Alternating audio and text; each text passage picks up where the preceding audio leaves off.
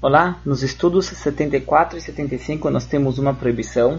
Eu vou primeiro ler essa proibição do jeito que ela está aqui no livro, mas depois eu vou explicar ela um pouco mais a fundo, porque ela na verdade se aplica, ela se expande muito mais do jeito que está escrito aqui no livro.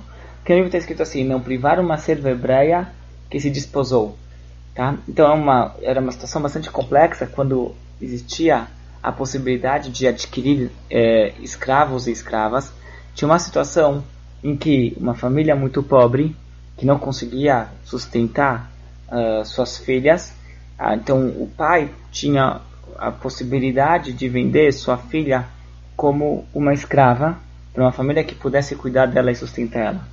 Porém, esse não é o ideal, óbvio, né? esse não é o ideal.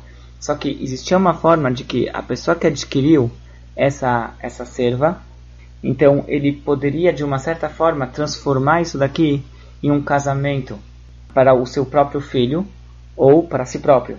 Tá bom? Dependendo das idades, ele poderia fazer isso daqui, é, transformar a, essa aquisição como uma, de uma escrava para que se tornasse como uma esposa.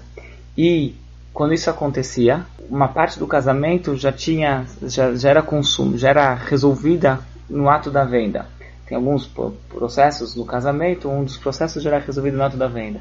O que, que a Torá está falando aqui é que se uma mulher se torna esposa de alguém por esse caminho, esse, no, esse marido ele não pode privar a sua esposa das obrigações que a Torá impõe sobre um homem, sobre todo o marido, as obrigações que o marido tem com sua esposa, mesmo que ela se tornou sua esposa por esse caminho, que é um caminho meio tortuoso, ele também não pode privar ela das coisas que ele tem, do direito dela que ela tem e das obrigações que ele tem com ela.